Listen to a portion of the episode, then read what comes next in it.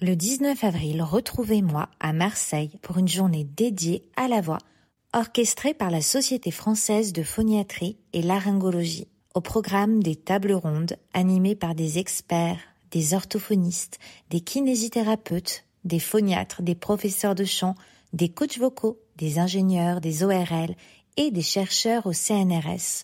Rejoignez-nous pour une journée dédiée à la célébration de la voix dans toute sa diversité. Vous pouvez retrouver toutes les informations pour réserver sur mon compte Instagram ainsi que sur celui de phoniatrie-du-8 Marseille. La clé de la voix. La clé de la voix. Bienvenue dans la clé de la voix. Ensemble, partons à la rencontre d'artistes, de professionnels de la voix et de thérapeutes holistiques pour vous aider à trouver votre propre voix dans tous les sens du terme. Je m'appelle Clémentine, je suis la créatrice de ce podcast. Je suis chanteuse, coach vocal, sophrologue et praticienne en breathwork. Si vous voulez réserver une séance avec moi, les infos sont dans la description ainsi que le lien pour trois exercices gratuits à télécharger. Si le podcast vous plaît, abonnez-vous. Je vous invite également à le noter et à mettre un commentaire sur votre plateforme d'écoute pour permettre à d'autres personnes de le découvrir. Ou vous pouvez le partager sur les réseaux sociaux en m'identifiant à Clémentine Copolagne pour que je vous repartage. C'est d'ailleurs l'endroit où vous pouvez me proposer vos idées d'invités, vos thématiques et suivre l'actualité du podcast. La beauté et la virtuosité de la voix de Sabine Devielle ont conquis les spectateurs du monde entier, faisant d'elle la soprano coloratour la plus acclamée de notre époque. Dans cet épisode, Sabine nous ouvre les portes de son univers musical et partage les secrets de son apprentissage. Elle met en lumière l'importance de la passion dans son travail vocal, révélant ainsi l'essence même de son art. Sabine recherche constamment des nouvelles couleurs et des nuances pour enrichir sa palette vocale. Elle souligne l'intérêt de prendre le temps de comprendre l'identité de notre timbre et de bien aligner notre voix avec ce que nous dégageons naturellement pour transmettre au public des émotions authentiques et amplifier le charisme scénique. Durant l'épisode, elle évoque ses collaborations avec ses coachs et partage ses réflexions en tant que pédagogue. Sabine nous encourage à entretenir une relation empreinte de tendresse envers notre voix, en prenant soin d'elle tel un artisan, afin de permettre un épanouissement artistique total. Rejoignez-nous pour cette conversation où passion, technique et dévotion se mêlent pour donner naissance à l'art vocal d'exception de Sabine Devielle. Bonjour Sabine. Bonjour Clémentine. Je suis ravie de ta présence dans le podcast pour parler avec toi du chant, de la voix. Je crois d'ailleurs que l'enseignement, la pédagogie te tente pour le futur. Tu as donné l'année dernière une masterclass au Conservatoire de Versailles. Qu'aimes-tu transmettre? Quelle entrée en matière?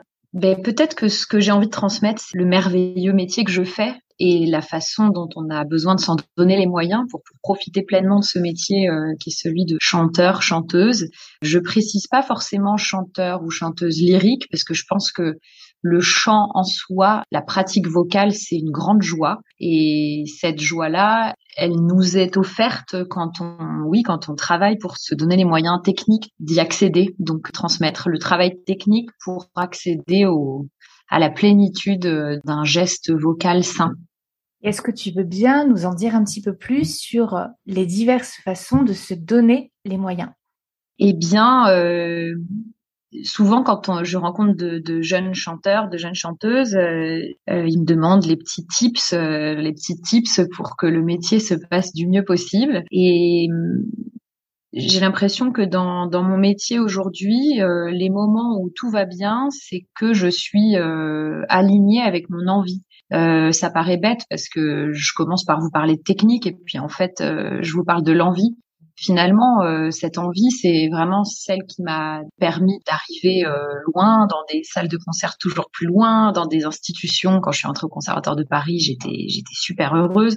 Et finalement, l'envie comme euh, maîtresse de notre discipline, je pense que c'est un, une très belle chose à transmettre à des, jeunes chanteurs. Donc pour moi, avoir envie d'aller faire son travail et avoir envie d'être sur scène, avoir envie de chanter dans un chœur si on est choriste, euh, ça passe par un travail technique quotidien et en bonne intelligence avec son instrument. Ce mélange entre l'importance d'être très sérieux dans son travail pour garder l'envie et garder la joie d'aller d'aller sur scène ou de ou de chanter dans sa salle de bain. Mais euh, voilà.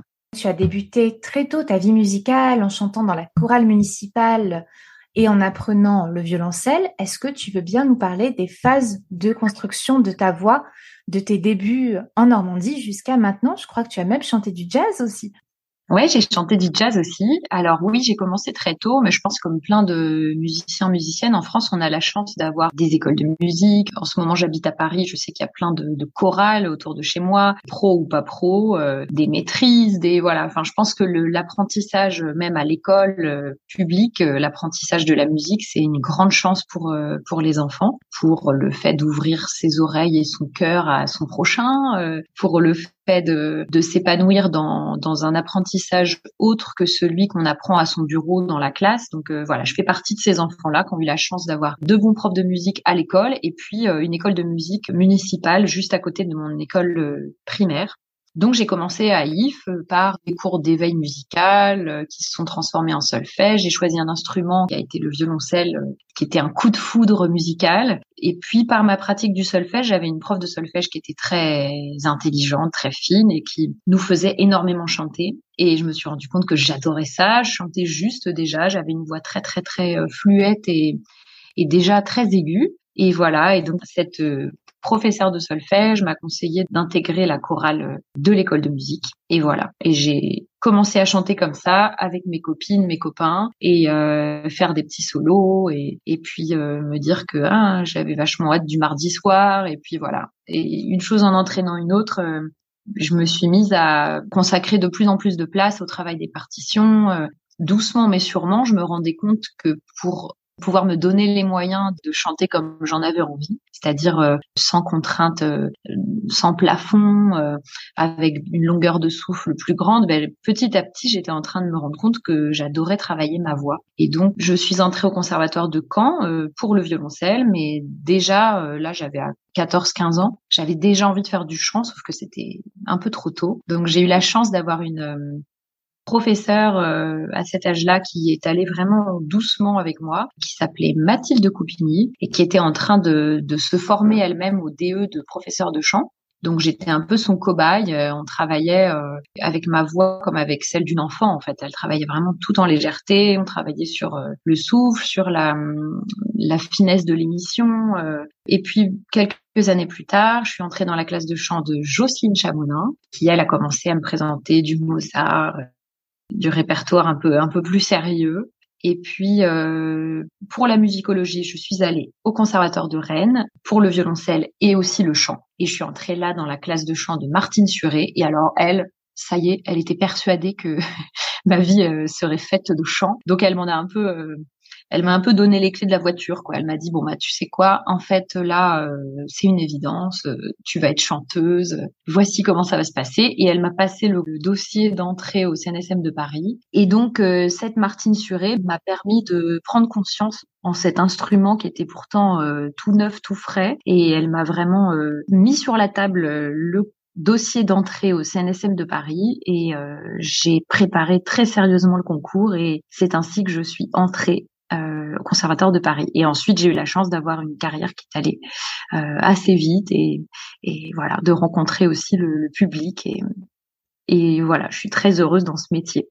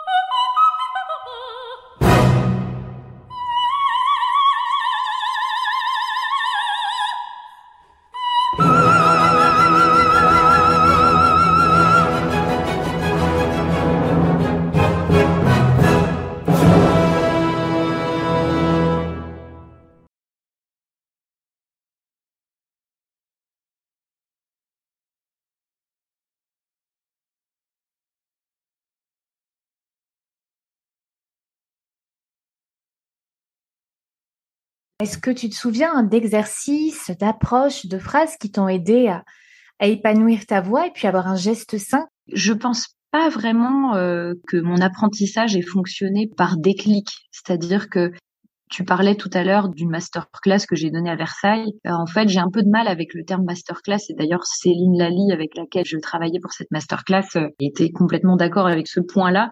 Je crois pas trop aux profs de chant qui, en donnant une phrase, euh, ouvrent les portes de la technique. Je pense que vraiment, il faut que euh, les, les, apprentis chanteurs, chanteuses euh, prennent le pouvoir de leur apprentissage. Et je pense que ça passe par un travail plus artisanal. Quand on apprend à chanter, on n'a pas l'éclair de génie de savoir un beau jour chanter les contrutes ou d'avoir une phrase qui nous met dans le droit chemin. Je pense que c'est plutôt un travail quotidien et minutieux et parfois euh, qui est pas toujours euh, très gratifiant. Et c'est pour ça que je vous parlais d'envie euh, en premier lieu, c'est que cultiver l'envie, c'est finalement pas si facile. quelles sont les pistes pour cultiver l'envie? Alors déjà, je pense que apprendre à comprendre sa voix, c'est primordial. C'est-à-dire que assez souvent, j'ai vu pendant mon parcours d'études et puis même là quand j'entends des jeunes chanteurs, chanteuses, j'ai vu des gens qui avaient peut-être parfois envie de chanter des choses. Dénaturer leur voix. Ouais, voilà, de chanter des trucs qui n'étaient pas forcément exactement pour eux à cet instant T. Euh, bien sûr, euh, se fixer des challenges, c'est très formateur et très porteur. Et moi-même, je fonctionne aussi comme ça, parfois avec du, un répertoire qui me permet de viser euh, quelque part un peu plus loin que ce que ma voix me permet à l'instant T. Mais il faut faire très attention quand on est en études, parce qu'en fait, la jeunesse de la voix, c'est merveilleux. C'est aussi une chose euh, à cultiver, la légèreté d'une voix. Bon, alors, je vais parler de ce que je connais le mieux, mais la légèreté d'une voix de soprano, par exemple, euh, ce qui était mon cas et ce qui est encore le cas maintenant. Et euh, c'est un atout merveilleux et aussi une raison pour laquelle on sera embauché. Pareil, un, un très jeune baryton, un ténor di grazia, qui a une, une voix suave et, et fluette, c'est aussi une voix qui peut euh, avoir un emploi. Donc, euh, dans l'apprentissage, je pense que percevoir l'identité de son timbre, toujours revenir à une résonance intérieure quand on travaille. Euh, moi, je travaille beaucoup avec des, bouches fermées, enfin, dans des nuances très pianissimo pour toujours percevoir en moi la première résonance de ma voix avant de soutenir et de projeter. Euh, parce que la projection, c'est le fait de, donner à entendre, mais avant de donner à entendre, il faut soi-même euh, percevoir notre propre timbre. Et quand on est jeune, on a envie d'aller plus vite, plus loin, et c'est pas toujours euh, une, bonne chose. Donc, je pense que prendre le temps de bien comprendre l'identité de notre timbre, c'est super important. Oui, je voulais savoir. Donc, toi, tu es soprano léger coloratour ta voix est capable d'une très grande virtuosité dans l'ornementation, tu chantes dans les suraigus. Tu as vite su quel type de répertoire, quel type de rôle correspondrait à ta voix pour ta carrière à venir. Et ce n'est pas le cas hein, chez tous les chanteurs. Est-ce que toi, tu étais vraiment aligné et tu avais vraiment envie d'aller vers cette voie ou est-ce qu'il y a eu un moment donné dans ton parcours de jeune chanteuse où tu as été tentée hein, de chercher à rendre cette voix plus lyrique, que ce soit volontairement ou sous l'influence d'un professeur qui te l'aurait suggéré?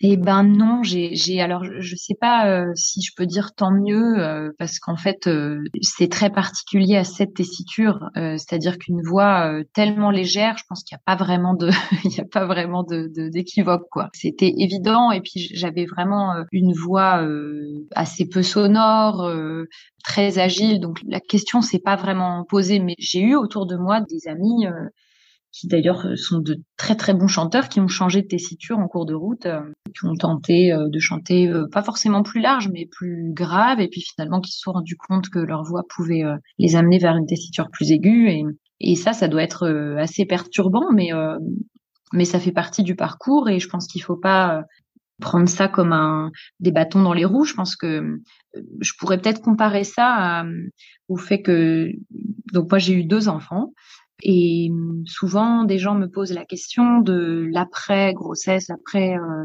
euh, comment ça s'est passé, est-ce que tu as eu peur de perdre, d'avoir perdu ta voix, est-ce que tout a changé, etc. Alors oui, euh, évidemment, c'est une telle métamorphose de, porter un enfant et ensuite de le mettre au monde. C'est une aventure immense pour un corps, ça c'est une évidence, on peut pas faire autrement. Mais en fait, ce que ça m'a permis, c'est de prendre le temps pendant la fin de la grossesse et puis le congé maternité que je me suis que je me suis offert après les naissances de mes deux enfants, ça m'a permis de faire une rééducation, enfin en tout cas un, un travail vraiment en repartant des bases et ça, c'est un luxe merveilleux. Donc, euh, pour toutes les chanteuses qui écouteraient ce podcast, qui se poseraient la question de, de la maternité, euh, évidemment, encore une fois, il faut partir de l'envie.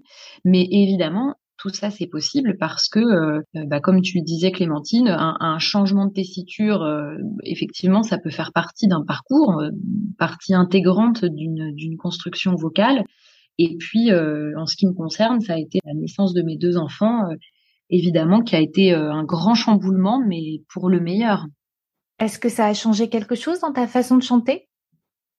Pas de façon très évidente. Enfin, je pense que je n'ai pas changé de répertoire, j'ai pas changé de typologie vocale. Par contre, au niveau du ressenti.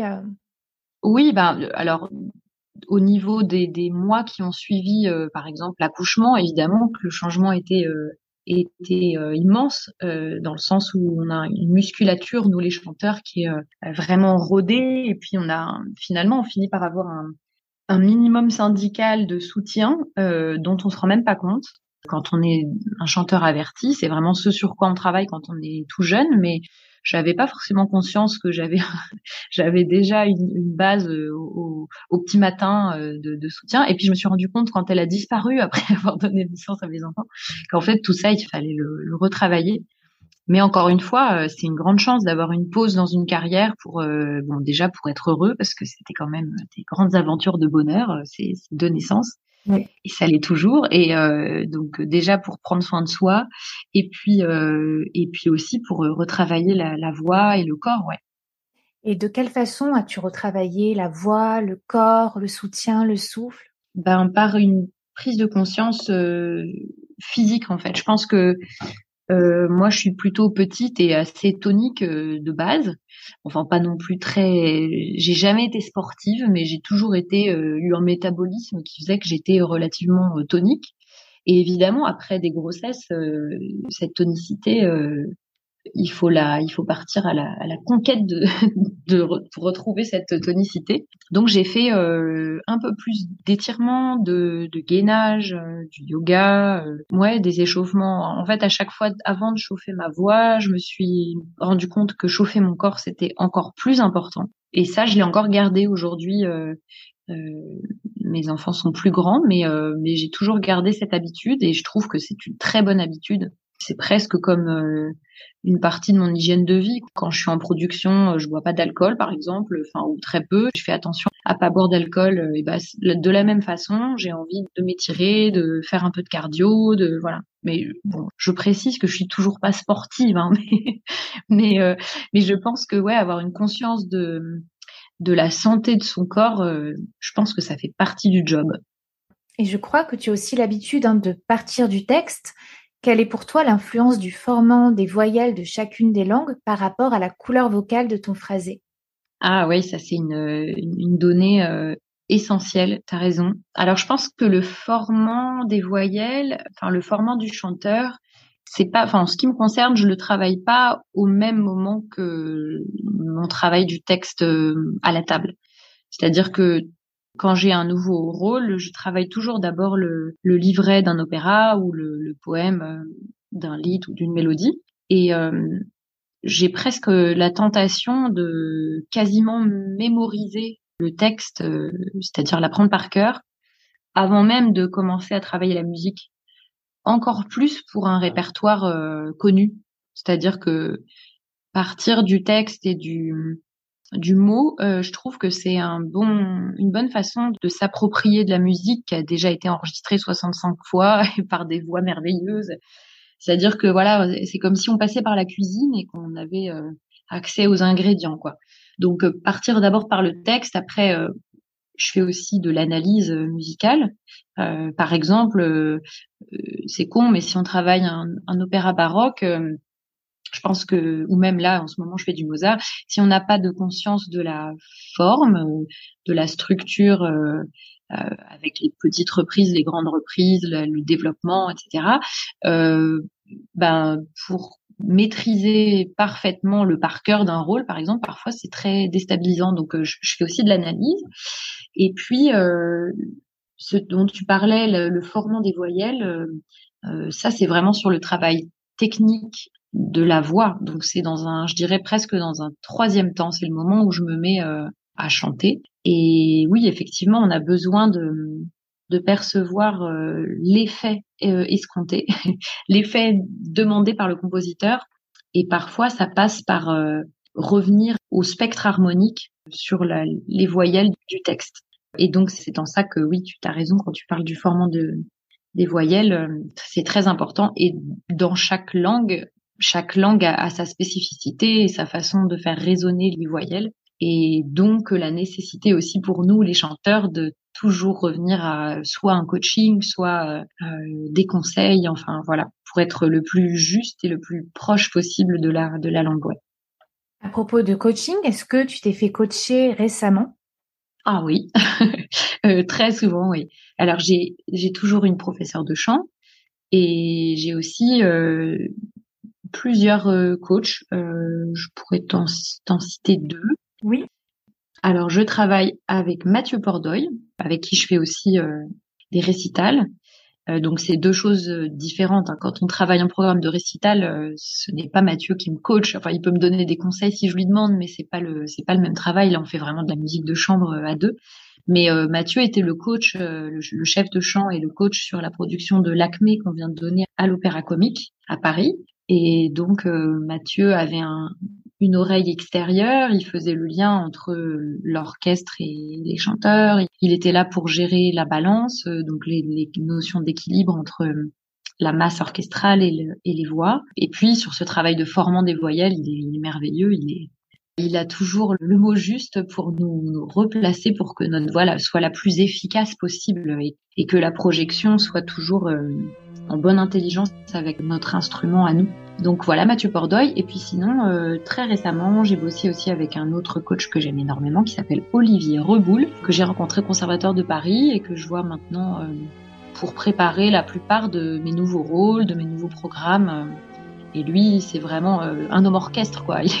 Il, joue, il joue l'orchestre. Vraiment, il est là pour me prévenir, me parfois me faire apprendre euh, me faire apprendre la musique mais surtout me, me, prévenir des pièges d'une partition attention là ce sera un grand outil euh, attention là il faut prendre euh, un petit pas de un petit un petit peu de recul parce que euh, le moment le climax c'est deux pages plus tard enfin voilà c'est un coach merveilleux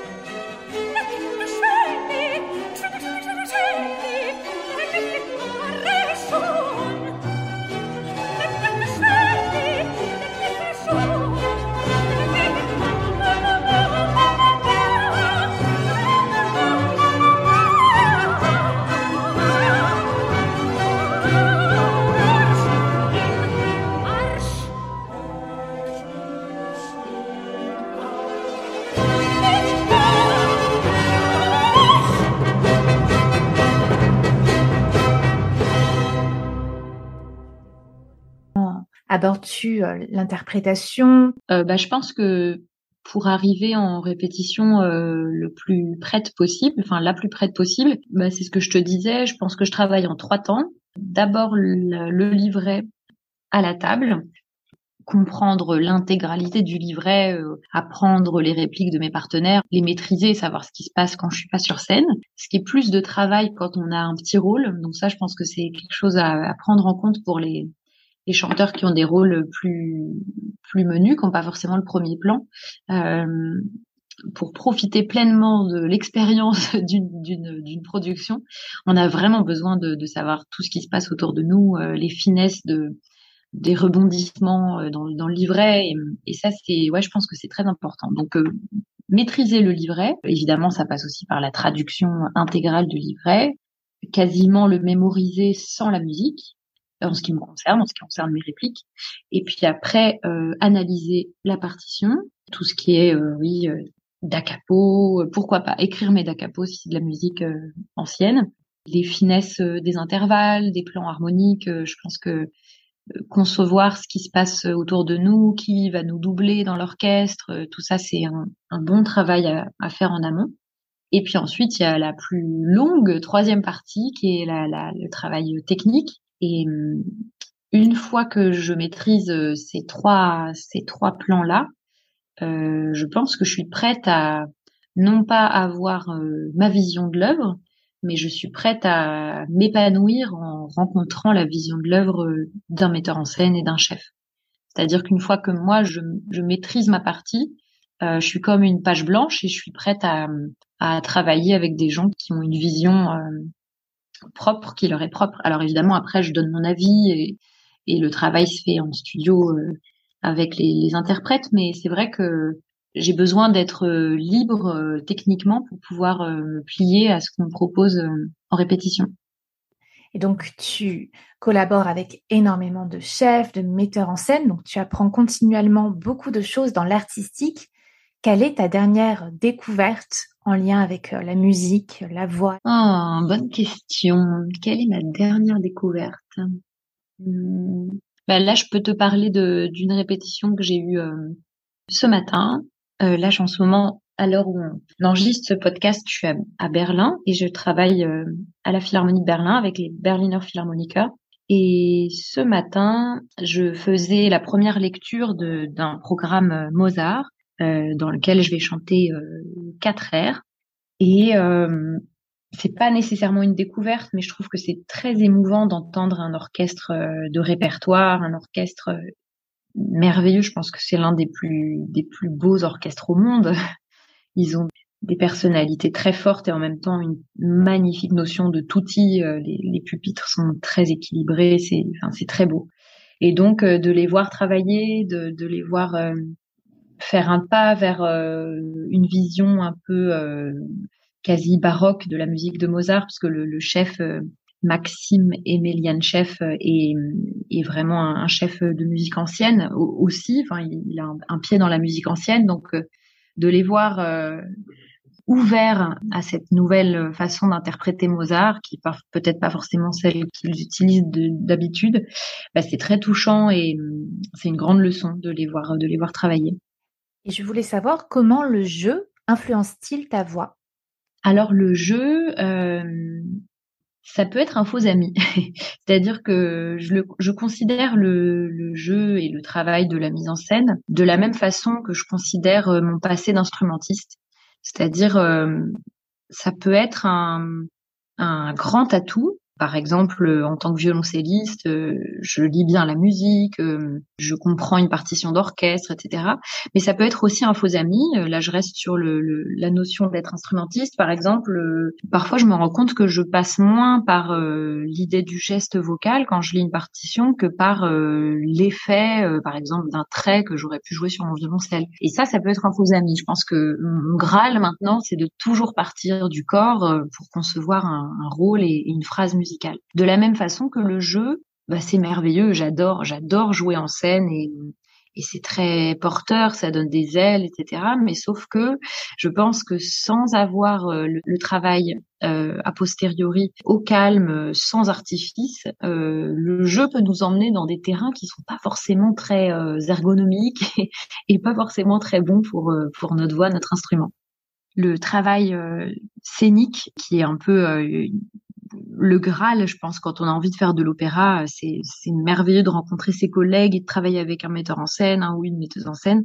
Mais ça doit être fait, je pense, dans un second temps. C'est-à-dire que nous, notre travail, c'est d'arriver euh, armé euh, le plus près possible pour que ce travail technique de, de euh, parfois qui parfois dénature le geste vocal, euh, je pense qu'il doit toujours être fait sur un instrument sain et et le plus entraîné possible, ouais. Donc tout à l'heure, tu parlais hein, de partir du corps. Comment est-ce que toi, tu le ressens? Comment je ressens euh... De toujours partir du corps? Eh bien, euh, c'est quelque chose que, que je perçois de plus en plus avec euh, l'âge qui avance.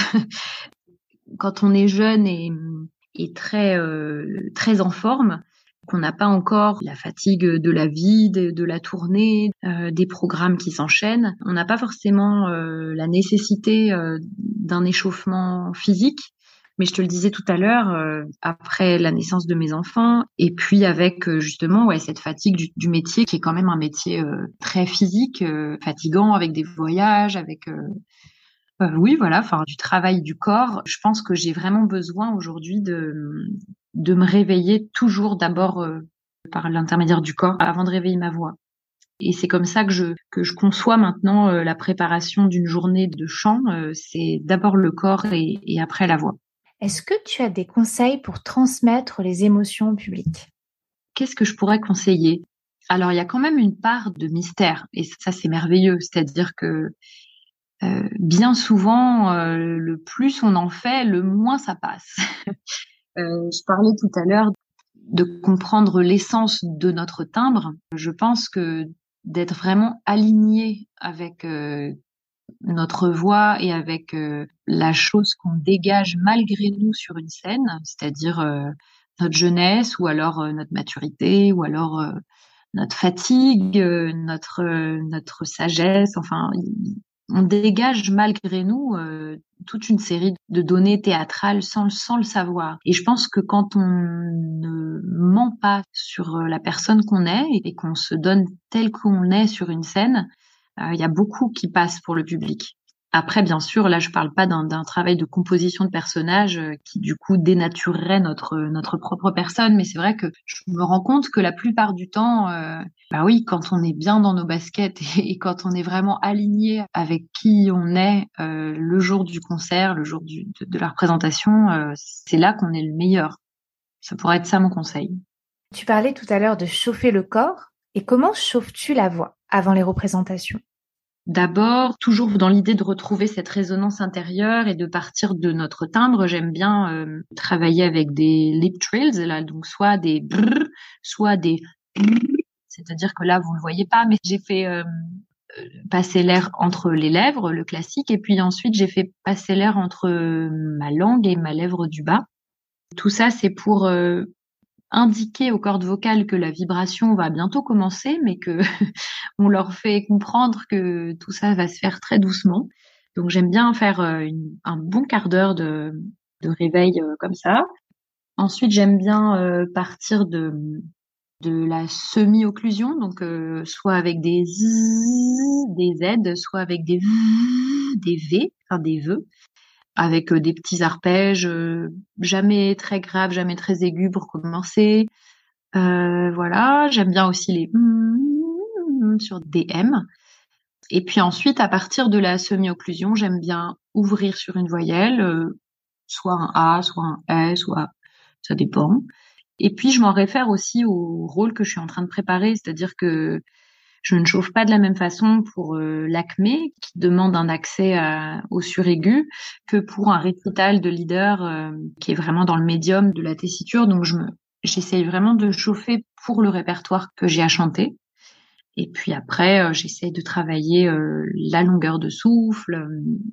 voilà. Et en général, une bonne chauffe. Moi, j'aime bien, mais c'est pas souvent que j'ai l'occasion de le faire, mais J'aime bien, si j'ai un concert le soir, chauffer euh, un peu le matin et, et, un peu en arrivant au théâtre. Je trouve que deux chauffes, dont une vraiment physique euh, le matin, c'est très profitable pour euh, concevoir sa journée comme un tout et, et, pas seulement le stress du soir qu'on voit arriver.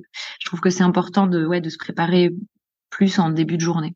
Après, c'est propre à chacun, mais comme tu me demandes, je te dis. Oui, donc là tu parlais du stress du soir. Comment, dans quel état d'esprit es-tu avant de monter sur scène?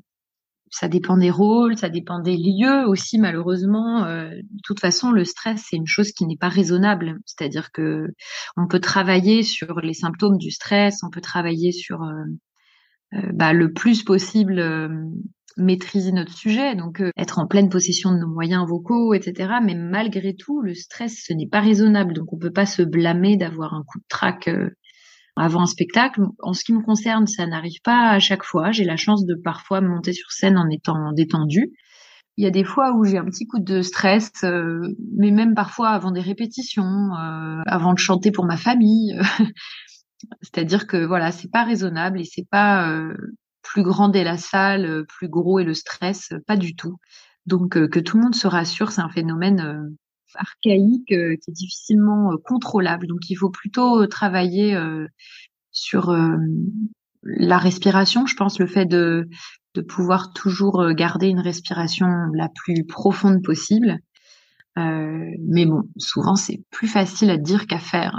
C'est-à-dire que là, je pourrais, je pourrais très bien faire redescendre ma respiration parce que je t'avoue que je suis pas particulièrement stressée par notre par notre entrevue, mais euh, après-demain, en faisant mes débuts à la, enfin non pas mes débuts, mais en tout cas mes débuts avec cet orchestre des Berliner Philharmoniker, peut-être que je sentirai le stress arriver. Donc euh, mon travail, c'est d'être euh, la plus prête possible et d'essayer de me raisonner, mais voilà. Et qu'est-ce qui se passe quand tu es sur scène? Il y a plusieurs cas de figure. Il y a plein de façons d'être sur scène. Il y a des, il y a des rôles délicat où euh, malgré tout j'ai besoin d'un contrôle euh, technique euh, quasi continu. Ce serait mentir que de dire l'inverse.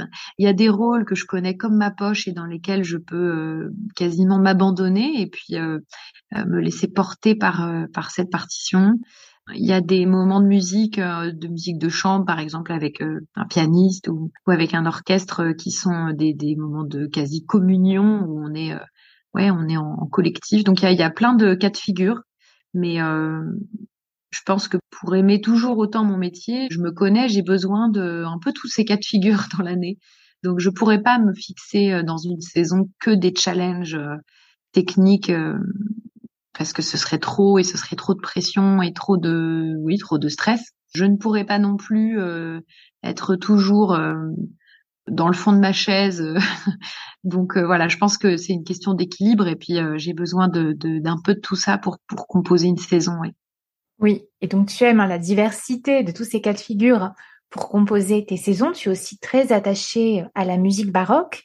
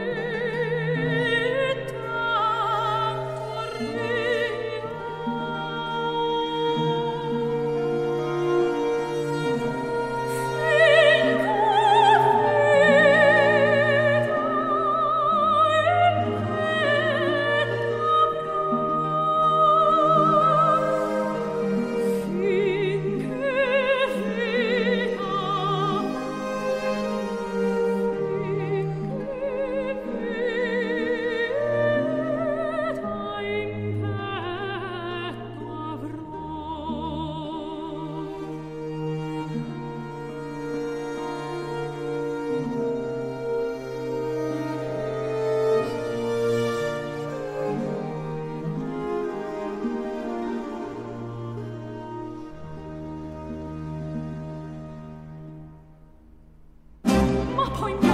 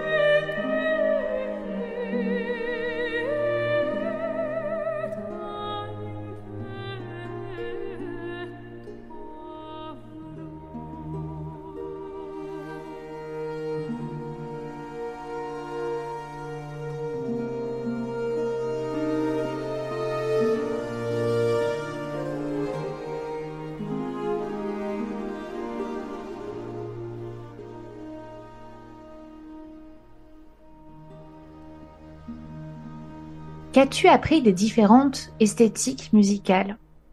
Ben, je pense que le travail de musicologie aussi, ça m'a pas mal aidé à travailler ma voix en fait.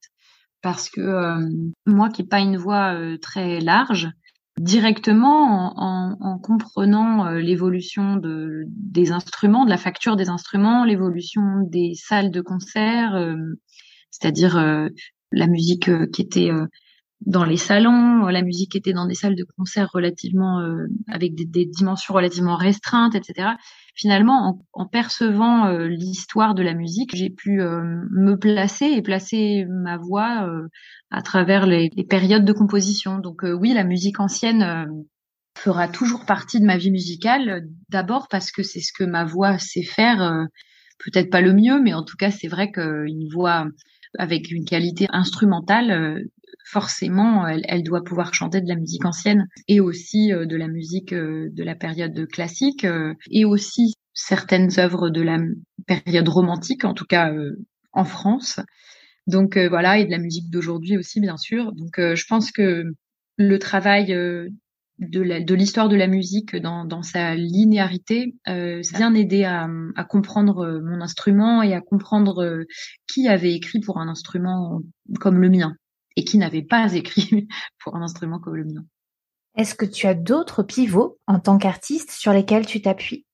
Bien sûr, ma vie personnelle, enfin, c'est la base de tout. Je pense que poser ses billes euh, dans la vie euh, en dehors de, du travail, euh, quel que soit notre métier d'ailleurs, je pense que c'est la base de tout. Ça ne veut pas forcément dire avoir une famille, hein, mais ça veut dire être sûr que ce qu'on vit est, est vécu par choix donc aujourd'hui, j'y travaille euh, au quotidien à cet équilibre entre la vie pro et la vie perso.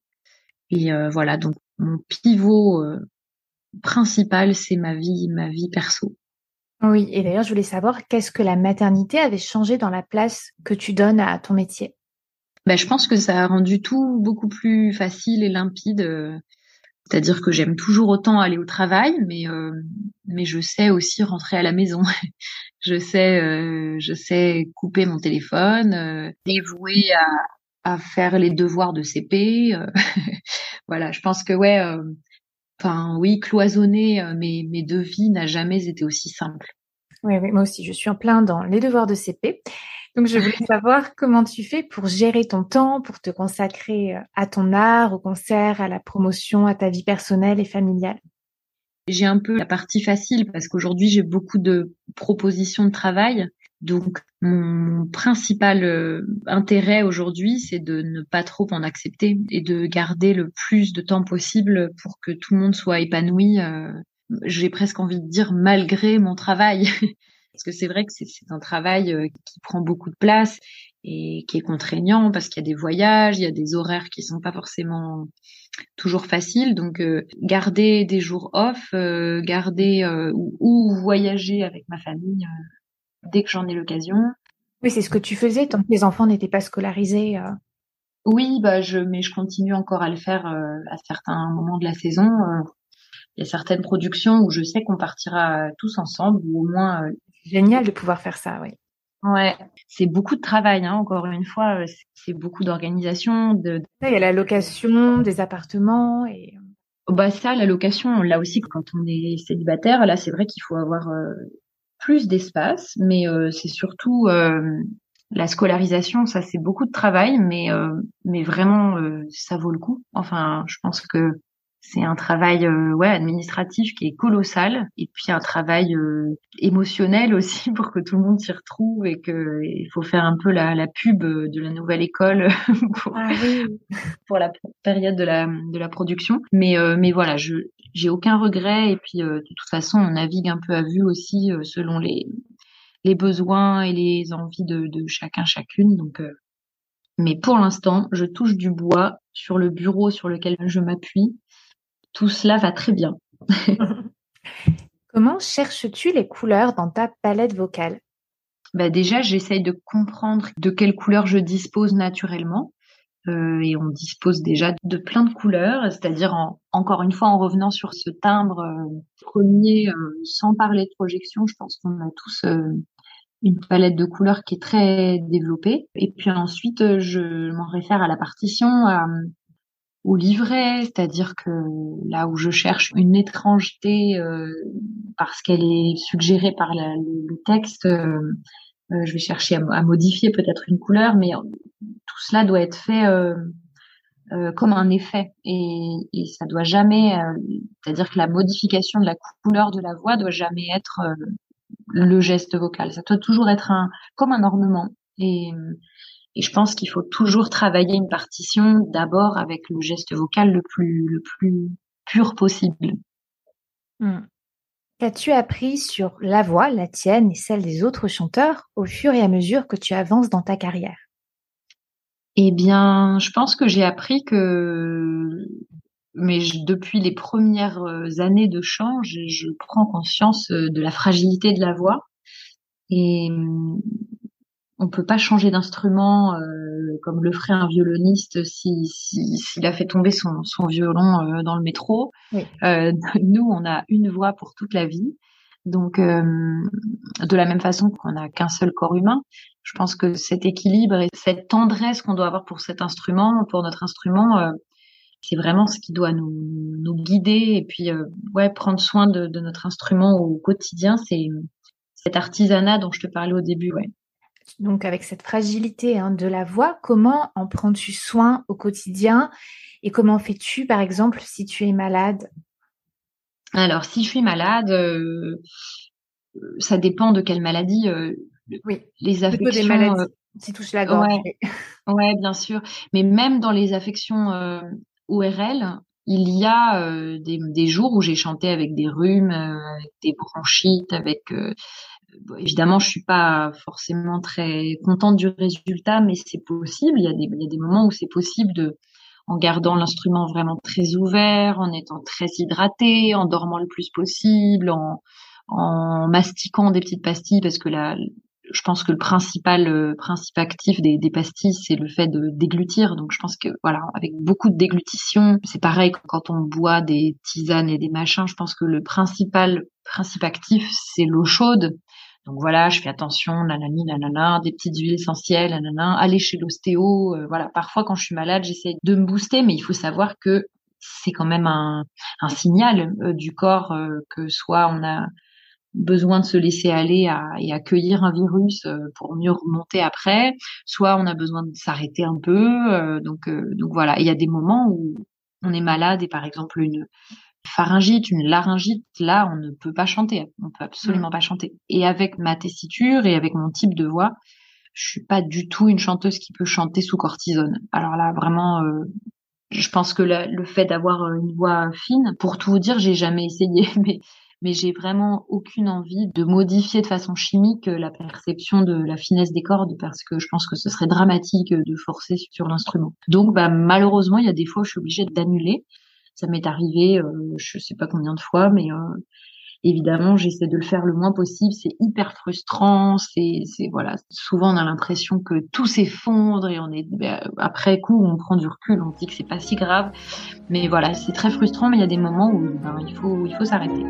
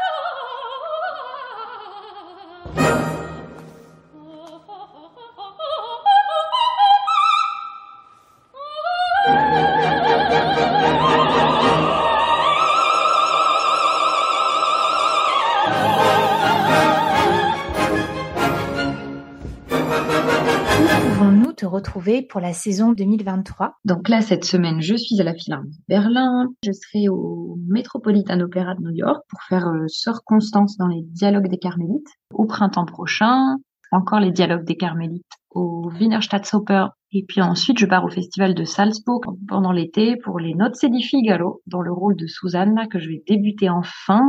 Et je suis très heureuse. Et ce sera avec Raphaël Pichon et les Wiener Philharmonica. Très bien. Qu'est-ce que je peux te souhaiter pour être une artiste encore plus épanouie? Euh, Qu'est-ce que tu peux me souhaiter? Euh, Des petites vacances? De, Non, mais c'est vrai. Je, là, je, je t'avouerai que des petites vacances. Mais j'en ai un tout petit peu la semaine prochaine. À l'heure où on enregistre le podcast, je sais que j'ai cinq jours consécutifs euh, avec ma petite famille. Donc euh, déjà, c'est bien. Une dernière question que je pose à tous les invités du podcast. Qui aimerais-tu que j'invite de ta part pour parler de son rapport à la voix ou de la voix au micro de la clé de la voix? Ah, d'accord. Euh, Laisse-moi réfléchir. D'ailleurs, tu avais été cité par Emmanuel Lagnès, le chanteur du fabuleux groupe The Voice Messengers. Enfin, je sais qu'il est chanteur dans d'autres groupes.